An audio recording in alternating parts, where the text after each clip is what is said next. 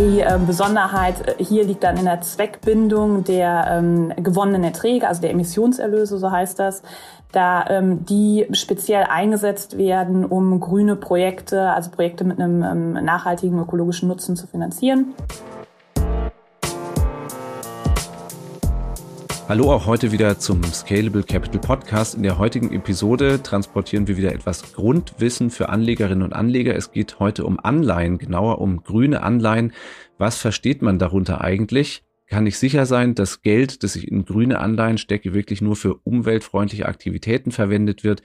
Welche Rolle können denn Anleihen, speziell grüne Anleihen, in einem Portfolio spielen? Das Thema grüne Anleihen hat ja auch eine aktuelle politische Dimension. Im letzten Oktober hat die EU zum ersten Mal grüne Anleihen emittiert. Und gleichzeitig haben wir wahrscheinlich viele mitbekommen, es gibt innerhalb der EU unter den Staaten zum Teil immer noch keine Einigkeit darüber, was denn genau alles nachhaltig ist und was nicht. In der Taxonomie der EU-Kommission beispielsweise sollen jetzt Kernkraft und Erdgas als nachhaltig eingestuft werden. Und zumindest was die Kernkraft anbelangt, sieht man das in Deutschland ja anders als in vielen anderen Staaten.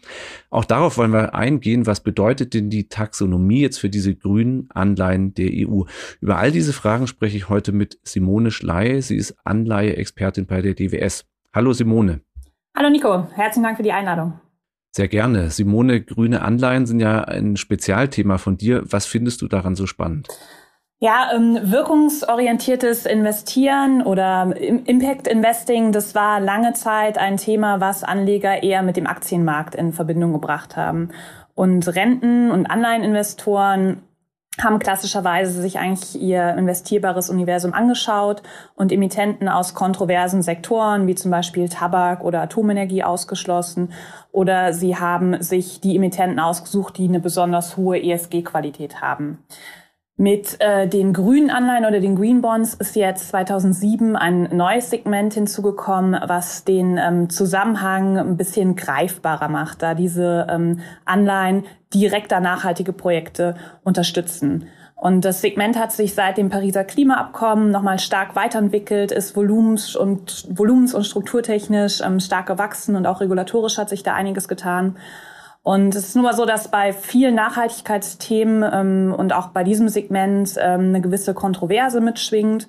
Und die Dynamik dahinter und die Diskussion, die finde ich einfach ähm, sehr spannend. Mhm. So, jetzt ähm, hast du ja auch schon angesprochen, man spricht da in dem Zusammenhang äh, meistens über Aktien, wenn es um Nachhaltigkeit geht. Auch generell muss ich sagen, ja, wir hier im Podcast haben noch gar nicht so oft speziell über Anleihen gesprochen. Lass uns mal jetzt wirklich ganz grundlegend für alle anfangen. Ne? Eine Anleihe ist ja anders als eine Aktie, jetzt ein festverzinsliches Wertpapier. Und mit Grün ist dann gemeint, der Herausgeber, der Emittent, davon hast du ja auch schon gesprochen, der verpflichtet sich jetzt gegenüber Käufern, Zeichnern dieser Anleihe, dass er mit dem Geld was für Umwelt- und Klimaschutz tut. Kann man das so vereinfacht ausdrücken? Genau, das kann man so, so vereinfacht sagen. Also ähm, Anleihen sind ähm, Fremdkapital für die jeweiligen ähm, Emittenten und grüne Anleihen funktionieren dann am Ende wie die traditionellen Anleihen. Das heißt, die können von Staaten oder Banken oder auch normalen Unternehmen begeben werden. Die ähm, zahlen Zinsen über die gesamte Laufzeit und äh, bei der Endfälligkeit werden die dann ähm, zurückgezahlt. Und das Kreditrisiko, also das Ausfallrisiko richtet sich an den jeweiligen Emittenten. Es gibt auch eine ganze Vielzahl von Strukturen, also auch Nachranganleihen, die im Insolvenzfall zum Beispiel dann später bedient werden. Und ähm, das alles gibt es so dann mit grünem Anstrich auch, also das grüne Anleihe. Die äh, Besonderheit hier liegt dann in der Zweckbindung der ähm, gewonnenen Erträge, also der Emissionserlöse, so heißt das da ähm, die speziell eingesetzt werden, um grüne Projekte, also Projekte mit einem ähm, nachhaltigen ökologischen Nutzen zu finanzieren. Ähm, das Konzept gibt es so auch mit ähm, sozialen Zweck, das sind dann Social Bonds oder Sustainability Bonds, das ist eine Mischform aus beiden. Aber ähm, genau, das ist so der Grundgedanke dahinter. So, und jetzt, ähm, du hast schon gesagt, gibt's von Staaten, von Unternehmen, ähm, und du hast auch schon gesagt, grüne Anleihen gibt's seit 2007. Was war in, in Anführungszeichen die urgrüne Anleihe? Die äh, urgrüne Anleihe, die hieß noch gar nicht grüne Anleihe, die ähm, hieß nämlich damals noch ähm, Climate Awareness Bond, funktionierte aber nach dem nach demselben Prinzip eigentlich. Die wurde von der Europäischen Investmentbank damals begeben im Jahr 2007 Und ähm, ja, der Markt war damals äh, sehr, sehr klein. Wir haben 2007, äh, 2008 eigentlich jedes Jahr nur ein, zwei Emissionen gesehen von Entwicklungsbanken und staatsnahen Emittenten. Und es hat bis zum Jahr 2015, 2016, also so um die Zeit des Pariser Klimaabkommens gedauert, bis ähm, der Markt so ein bisschen aus dem Schatten getreten ist und wir das Emissionsvolumen äh, gesehen haben, was ähm, ja so groß war, dass es auch für ähm, Anleger ja mehr, mehr Spaß gemacht hat ähm, und da mehr Diversifizierungsmöglichkeiten gab. Und heute ist der Markt so groß, dass wir ungefähr davon sprechen, dass je nach Definition ungefähr zwei bis drei Prozent des gesamten globalen Anleihemarkts jetzt mit grünem Anstrich ähm, ja, an den Markt kommen oder gebracht werden. So, jetzt gibt's ja, hatte ich im Intro gesagt, äh, seit letztem Herbst grüne Anleihen von der EU. Ne, und da hieß es, das Volumen soll bis zu 250 Milliarden Euro betragen, beziehungsweise der Umfang soll bis zu 30 Prozent des gesamten Emissionsvolumens an dem europäischen Konjunkturpaket nach der Corona-Krise ausmachen.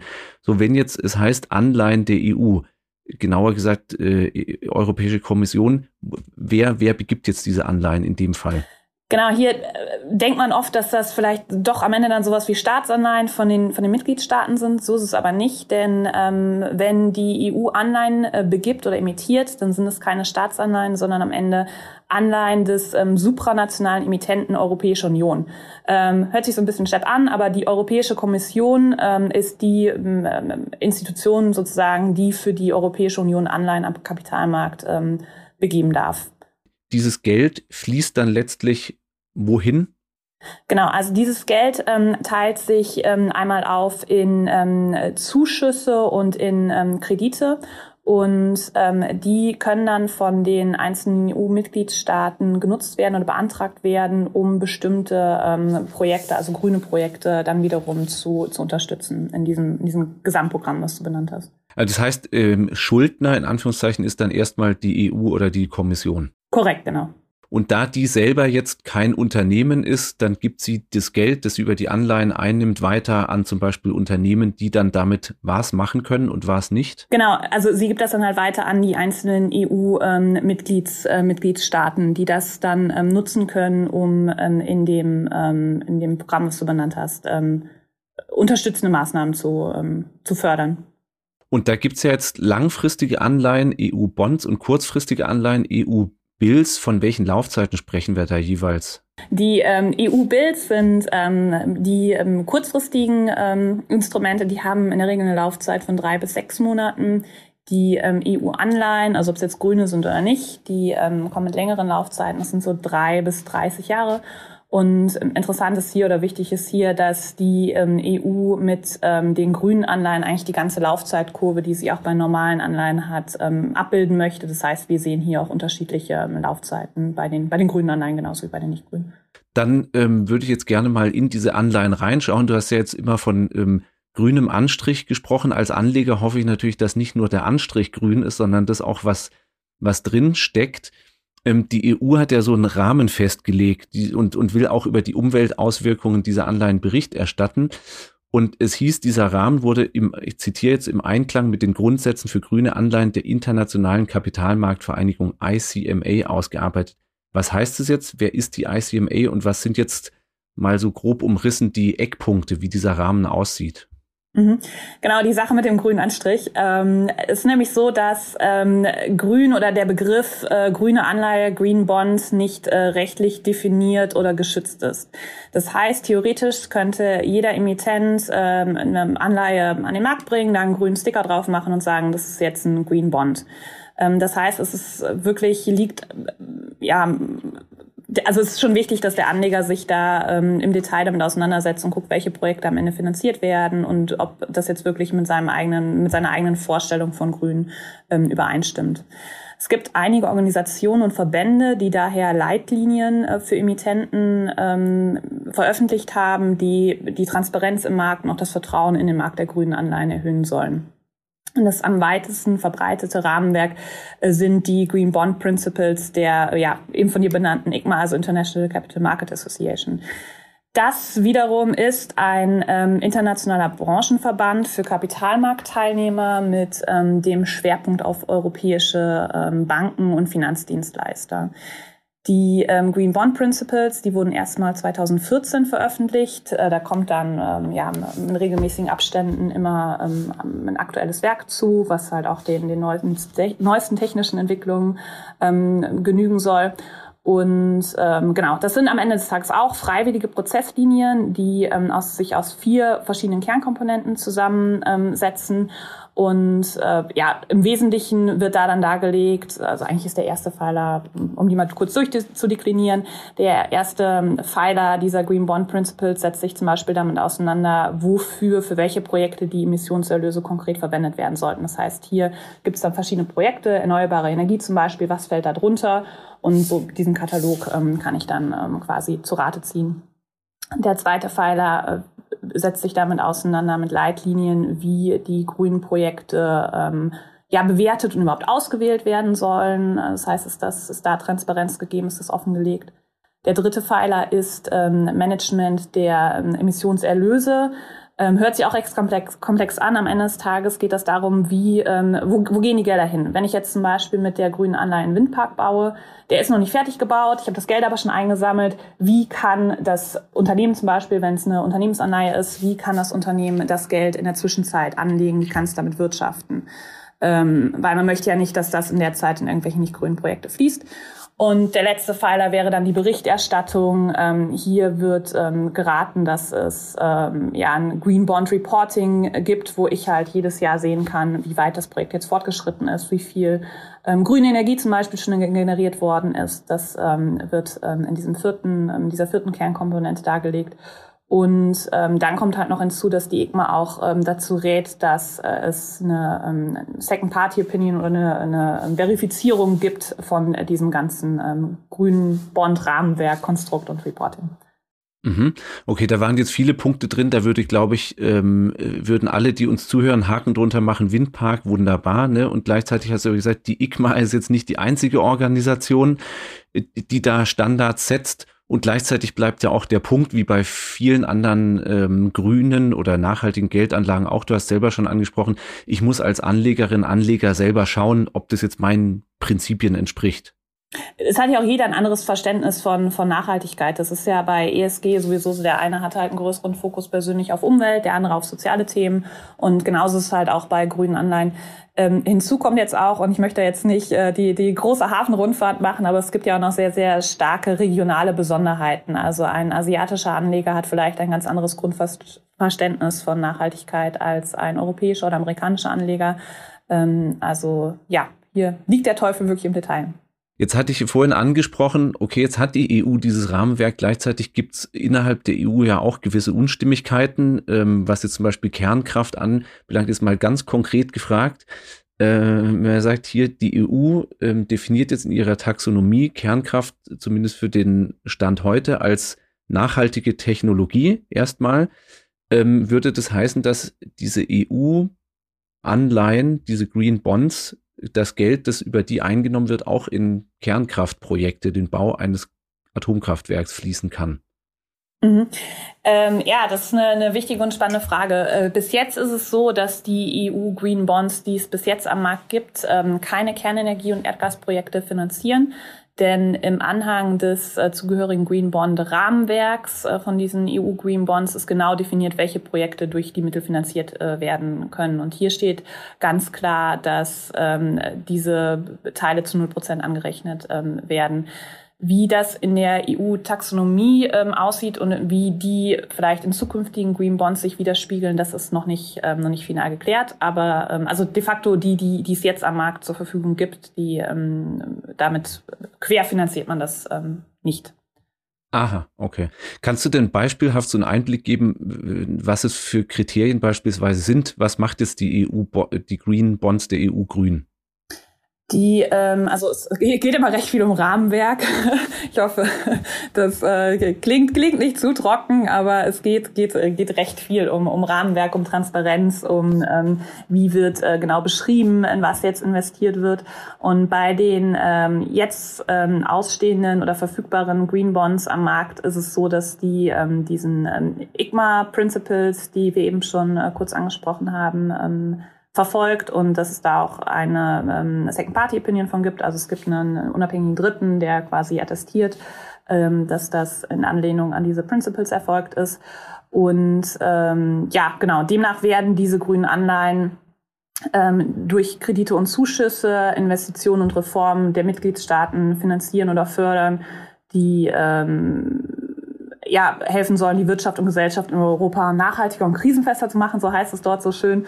Und ähm, am Ende ist es so, dass dort ein Katalog von neun Kategorien ähm, vorgestellt wird, ähm, die zulässige Projektkategorien ähm, darstellen. Und die größten sind da saubere Energie, Energieeffizienz und sauberer Verkehr, also öffentlicher Nahverkehr, sowas, was man darunter ähm, im Allgemeinen versteht. Das sind so die prominentesten Kategorien, die mit diesen ähm, Geldern unterstützt oder finanziert werden sollen. Ähm, wichtig ist hier noch, dass die EU in diesem Grundsatz, in diesen ähm, Green Bonds den Grundsatz ähm, Do No Significant Harm ähm, verfolgt.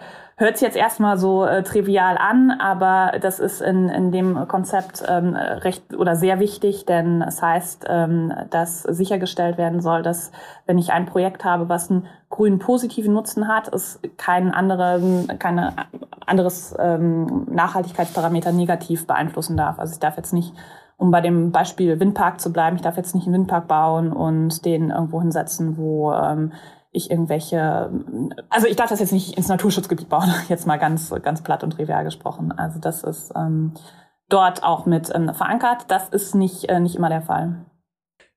Gut, Windpark, ähm, Energie hast du angesprochen. Was wären weitere Beispiele, die jetzt ähm, darunter fallen, was konkret Projekte sind? Also wenn man sich jetzt mal alle ähm, Projektkategorien der Green Bonds, die seit 2007 an den Markt gekommen sind, anschaut, ähm, dann ist es so, dass die ähm, ungefähr ein Drittel auf die Kategorie erneuerbare Energien fällt. Das ist dann ja wieder die guten alten Windparks, aber auch sowas wie, wie Solarpanels, ähm, solche Geschichten. Ähm, sauberer Transport, öffentlicher Nahverkehr habe ich eben schon genannt, oder E-Mobilität und Energieeffizienz gehören zu den zweit- und drittstärksten Kategorien ähm, im Bereich Bauen. Also Green Buildings heißt da, also grüne Gebäude ist auch eine sehr weit verbreitete Projektkategorie.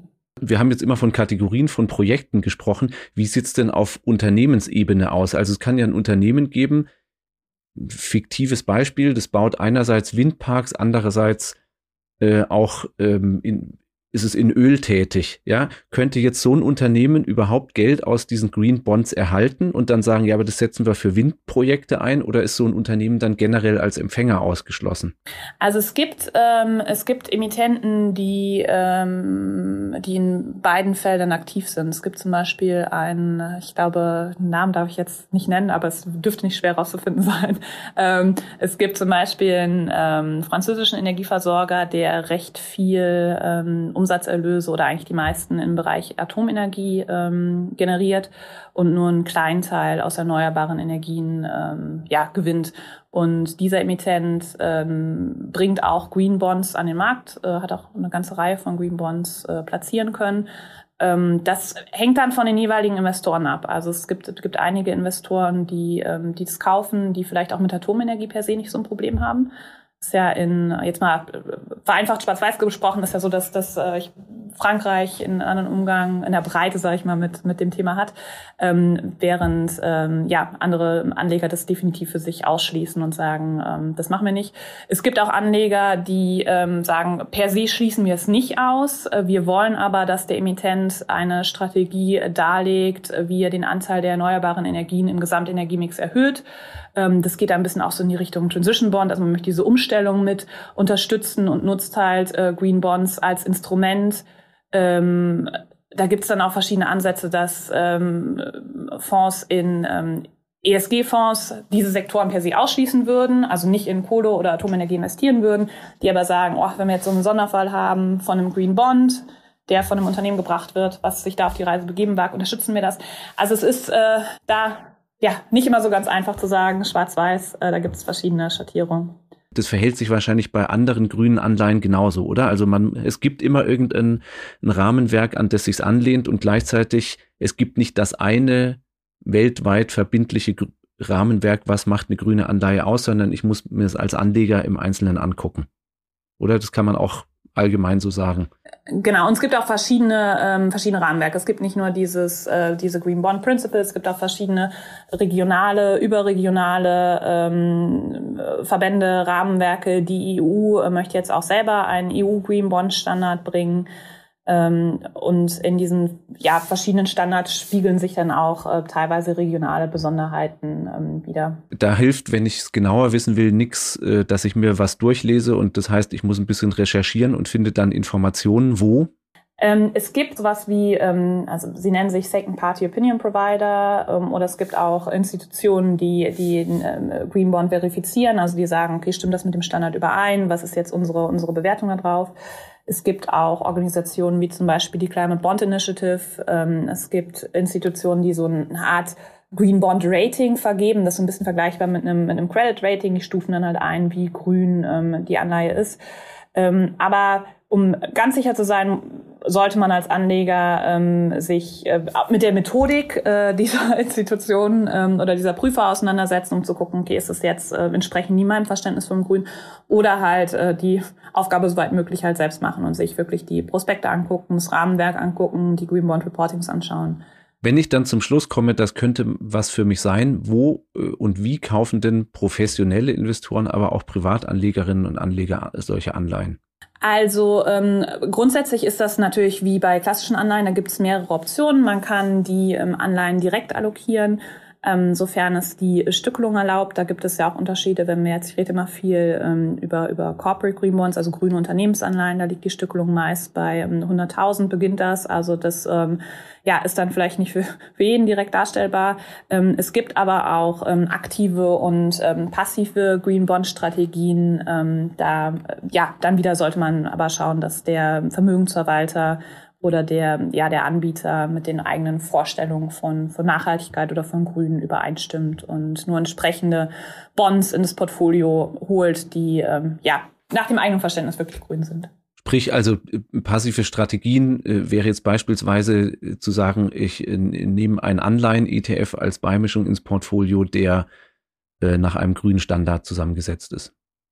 Genau, da ist es dann oft so, dass die ähm, äh, nach, also Green Bond Indizes äh, gehen und die haben dann äh, bestimmte Aufnahmekriterien. Da ist dann auch diese ähm, International Capital Market Association Green Bond Principles sind da eigentlich am weitesten verbreitesten, dass das so das Minimumkriterium ist. Und dann werden gelegentlich noch ähm, besondere Sektoren ausgeschlossen, dass man halt sagt, man möchte vielleicht keine Kohle oder keine Atomenergie. Da gibt es eine ganze Vielzahl. Also wäre dann wohl für viele der einfachste Zugang, weil wie wenn du sagst, ähm, ein, eine Stückelung von 100.000 Euro ist so für viele schon an sich nicht leistbar und erst recht kriege ich darüber jetzt keine Diversifikation hin. Ja, also Anlageberatung möchte ich nicht machen, aber Nee, genau, ja, ja, alles klar, genau. Müssen wir immer dazu sagen, noch ähm, eine generelle Frage zur, zur Handelbarkeit, Liquidität ähm, grüner Anleihen, ist die vergleichbar mit der klassischer oder nicht als grün gelabelter Anleihen? Ja, also das kann man grundsätzlich eigentlich schon sagen, dass sie eine Ähnlichkeit haben mit ähm, traditionellen Anleihen, wenn es um Liquidität geht. Ein spannender Punkt ist hier noch, und da möchte ich nicht zu technisch werden, dass wir ähm, aufgrund der hohen Nachfrage ähm, bei Zeiten eine ähm, Prämie sehen bei den äh, grünen Anleihen. Das nennt man äh, ganz schmissig Greenium, also eine grüne Prämie. Ähm, die variiert jedoch äh, nach Marktphase sehr stark und es hängt auch ein bisschen davon ab, welches Segment ich mir anschaue und ob der Emittent schon ähm, viele grüne Anleihen am Markt hat, ob er jetzt vielleicht einer der etwas selteneren ähm, High-Yield-Emittenten ist. Ähm, das ist was, über ähm, das man noch äh, Abende führen kann, eigentlich in der Diskussion, auf das ich hier ähm, hinweisen sollte. Aber ansonsten ist es doch ähm, recht vergleichbar mit den traditionellen Anleihen. Dann auch hier wieder jetzt nochmal explizit Disclaimer, keine Anlageberatung, nur ein ganz grundsätzlicher Gedanke, all, all, allgemein gehalten. Ähm, welche, welche Funktion kann denn jetzt Anleihe oder können Anleihen, vielleicht auch speziell grüne Anleihen im Portfolio haben? Also Anleihen gelten ja klassischerweise als ähm, konservativer Grundbaustein der Anlageallokation und ähm, so gilt das eigentlich auch für, für grüne Anleihen analog ähm, dank des starken Wachstums im ähm, Segment der grünen Anleihen ist es jetzt eigentlich auch so, dass der Großteil dieses Bausteins mit, ähm, jetzt möchte ich nicht schon wieder grünen Anstrich sagen, aber als, als grüne Version ähm, abgebildet ähm, werden kann. Simone, dann sage ich herzlichen Dank für die Einblicke und für die Erläuterungen. Ich hoffe, dass alle, die uns zugehört haben, jetzt etwas mehr über Anleihen wissen und verstanden haben. Ja, sehr gerne. Wenn Fragen offen geblieben sind, dann rufe ich auch heute wieder dazu auf, gerne eine E-Mail schreiben an podcast.scalable.capital und dann beantworten wir diese gerne. Danke fürs Zuhören und bis zur nächsten Episode.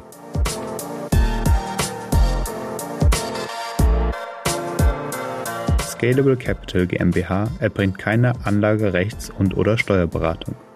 Sollte dieser Podcast Informationen über den Kapitalmarkt, Finanzinstrumente und/oder sonstige für die Vermögensanlage relevante Themen enthalten, so dienen diese Informationen ausschließlich der Erläuterung der erbrachten Dienstleistungen. Die Kapitalanlage ist mit Risiken verbunden.